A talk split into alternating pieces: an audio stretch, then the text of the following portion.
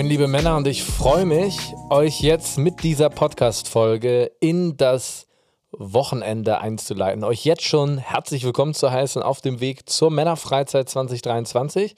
Im besten Fall habt ihr die Empfehlung ernst genommen und sitzt gerade im Auto oder im Zug, vielleicht sogar gemeinsam und hört euch diese Folge an. Ich möchte euch mit hineinnehmen in einerseits das, was wir in diesem Jahr insgesamt tun, denn wir wollen wie letztes Jahr das ganze Jahr unter eine Überschrift stellen, aber auch mit hineinnehmen in das, was euch an diesem Wochenende vor allem inhaltlich erwartet.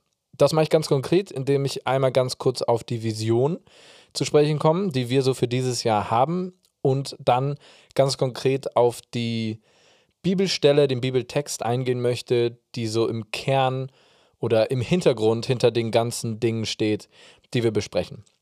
Denn alles, was wir in diesem Jahr machen inhaltlich, ist zumindest inspiriert von einem Buch von Mark Batterson, das heißt Play the Man.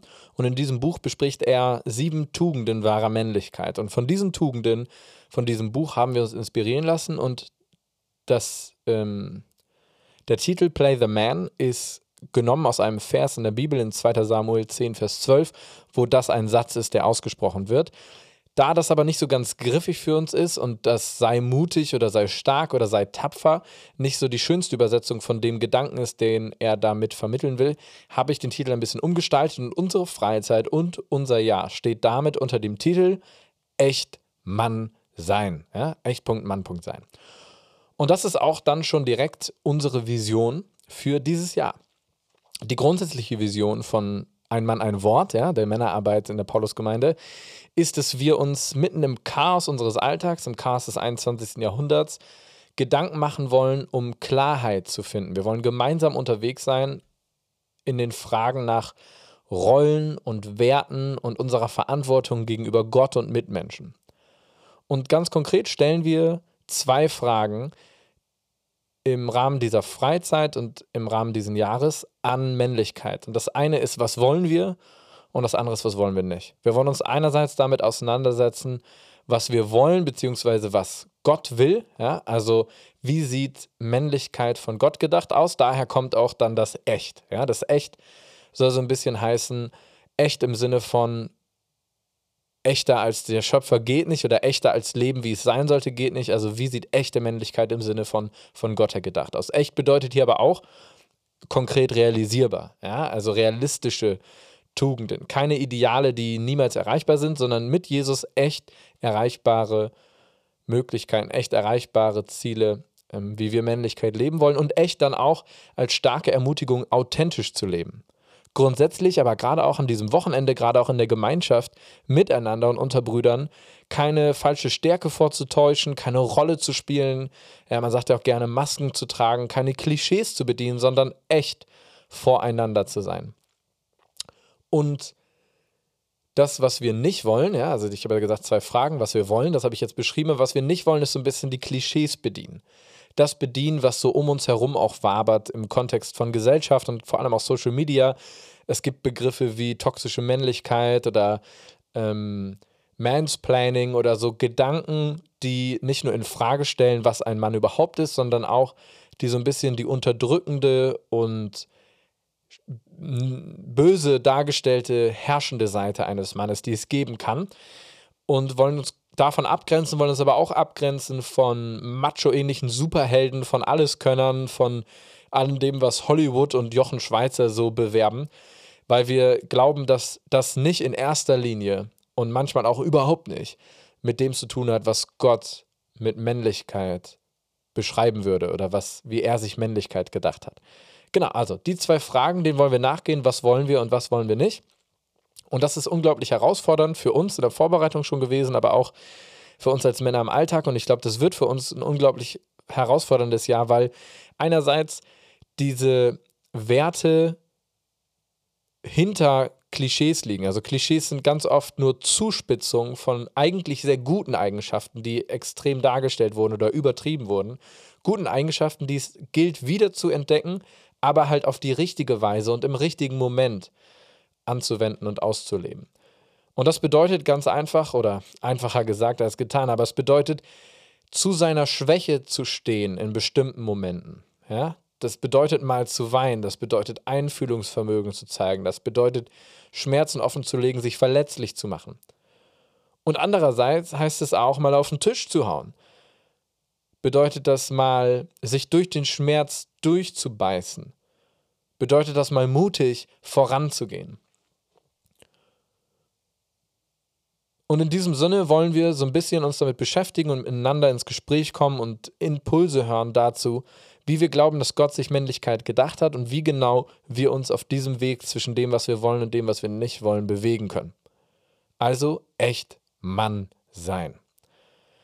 Der Gedanke kommt aus 2 Samuel 10, Vers 12 und der Vers steht in einer sehr, sehr spannenden Situation. Und zwar ist es so, ihr kennt es ja aus dem Alten Testament, Israel hat immer mal wieder Kriege geführt, aber auch immer mal wieder im Frieden mit Nachbarvölkern gelebt. Und in dieser Situation ist es so, dass David ein gutes Verhältnis, ein gutes Verhältnis zu den Ammonitern hatte. Und dieses Verhältnis wurde durch den Nachfolger extrem gestört. Also ein Ammoniterkönig, der neue Ammoniterkönig könnte man, also ist es gewesen, hat nicht nur schlechte Ratgeber gehabt, sondern bei, in dem Hof ist Misstrauen gegenüber David und den Israeliten entstanden und sie haben angefangen, ihn zu provozieren und haben durch eine Tat unglaublich die Ehre von David angekratzt bzw. ihn beleidigt. Und David sieht sich am Ende gezwungen oder ist in der unglücklichen Situation, dass er mit den Ammonitern in den Krieg ziehen muss. Die Ammoniter selbst sind aber eigentlich zu klein, deswegen holen die sich noch die Syrer heran. Ja, die Syrer bzw. Aramäer. Und dann ist das Problem, dass jetzt aber Davids Heer, also das Heer, das angeleitet wird durch Joab, den, den Heeresführer, der sieht sich dann auf einmal an der Front zwischen zwei Heeren eingekesselt quasi und muss an zwei Fronten kämpfen und nimmt dann seine besten Männer und kämpft gegen die Syrer und an der anderen Seite sein Bruder Abishai, der gegen die Ammoniter antreten soll. Und bevor es zur tatsächlichen Schlacht kommt, gibt es einerseits ein Gebet von Joab, aber gleichzeitig auch eine Rede an sein Heer, an die Männer. Und der Vers fasst diese Rede, beziehungsweise ist die Rede selbst oder ein wichtiger Teil dieser Rede, in der er seine Männer ermutigt, in den Kampf zu ziehen. Und bevor ich den Vers vorlese, schon mal der Spoiler. Die Geschichte geht richtig nice aus, weil Gott dafür sorgt, dass die Heere letztlich fliehen, dass sie aus verschiedenen Gründen die Flucht ergreifen und sich geschlagen ergeben und es nicht mal so richtig zu einer Schlacht kommen muss. Es also letztlich nur bei der Entscheidung bleibt, der Männer an der Front in die Schlacht zu ziehen für Gott, aber dass Gott ihnen am Ende dann den Sieg schenkt.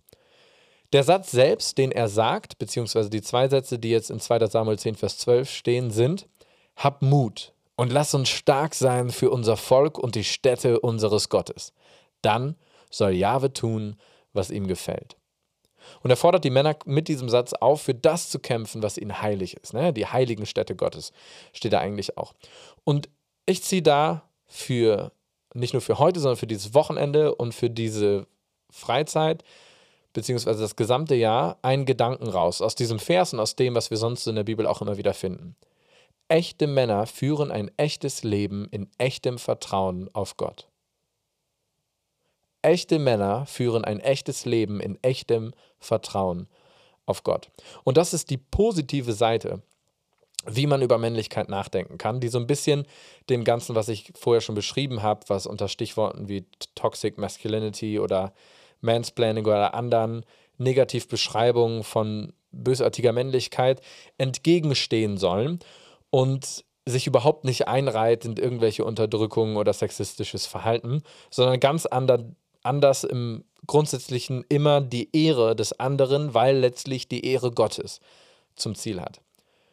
Und wir wollen uns dieses Jahr deswegen mit sieben Tugenden göttlicher Männlichkeit beschäftigen weil wir davon ausgehen, dass wir, so wie in 2 Samuel 10, Männer sind, die mitten im Kampf stehen, wenn auch überwiegend geistlicher Natur, teilweise mit unserem alten Fleisch, teilweise mit tatsächlichen Geistern, die Einfluss auf uns nehmen oder auf Leute um uns herum und die daran Interesse haben, dass wir nicht Richtung Gott gehen und Richtung, Richtung Gott sehen.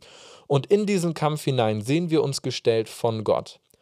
Und wir glauben als Team und als Männer, dass wir uns diesem Kampf wieder ganz neu stellen müssen und ganz neu lernen müssen, in diesem Kampf zu stehen, weil das oft kein einfacher und bequemer Kampf ist. Unser Alltag aber viel zu oft einfach und bequem ist. Eine der Haltungen, die die Männer eingenommen haben, ist eben das zu verteidigen, was ihnen heilig ist. In ihrem Fall die Stätte Gottes. Also eine Frage, die dieser Text aufwirft, ist, was ist das Heilige in meinem Leben, das ich verteidige und ist es das wert? Beziehungsweise, was sind die heiligen Sachen, die ich verteidigen sollte in meinem Alltag, in meinem Umfeld? Und gleichzeitig bringt es die Herausforderung, dass dieser Krieg ein tatsächlicher Krieg war und es die Männer was gekostet hat.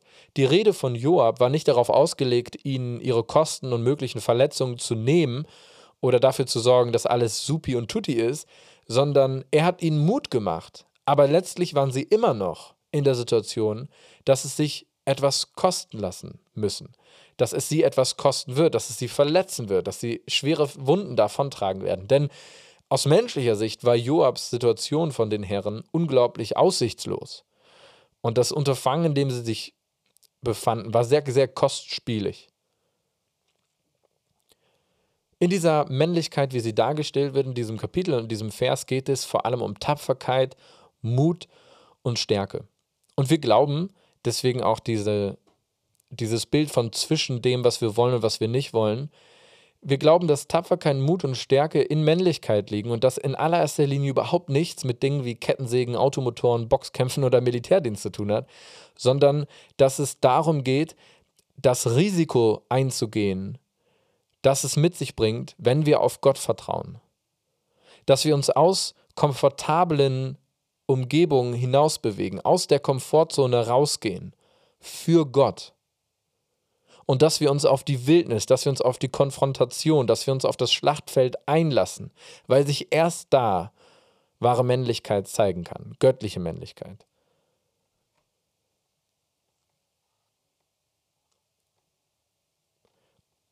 So ein bisschen, wie man das auch beschreiben könnte, und das fand ich ein schönes Bild, was Mark Batterson in seiner Einführung benutzt. Er unterscheidet zwischen Fähigkeiten und Fertigkeiten. Er sagt, äh, männliche Fertigkeiten ist letztlich alles das, was du unter stereotypische Kompetenzen unterordnen kannst, auch teilweise über, unter Klischees. Ja, das sind dann so Outdoor-Skills, wie sie Leonardo DiCaprio in Bestform im Film The Revenant zeigt. Ja, ähm, das sind Dinge, die wir, wie ich in den anderen Beispielen, die ich gerade gemeint habe, oft mit Männlichkeit klischeehaft verbinden. Das sind Fertigkeiten. Aber das ist nicht das, womit wir uns beschäftigen. Also es geht nicht darum, dass es dass da nicht auch ein Stück Wahrheit drin steckt in den Verbindungen der männlichen Klischees. Uns geht es aber vor allem um Fähigkeiten eines echten Mannes. Und das ist dieses Play the Man, das ist dieses Echtmannsein. Und er nennt dazu sieben Tugenden. Und wir wollen uns in dieser Freizeit, an diesem Wochenende, in unseren Sessions mit den ersten fünf davon auseinandersetzen. Und ähm, genau, da werdet ihr dann auch erfahren, welche Tugenden so gemeint sind, wie sie heißen. Das will ich jetzt noch gar nicht vorwegnehmen. Aber er selbst sagt in seinem Buch schon, dass alles, was er schreibt, er nicht eine feste Vorlage ist für Männlichkeit, sondern dass es also einen festen Rahmen oder ein festes Muster ist im Sinne von, das, das gilt nur so, sondern er sagt, es ist eine Vorlage, die angewendet und angepasst werden kann. Und dazu will ich euch auch einladen.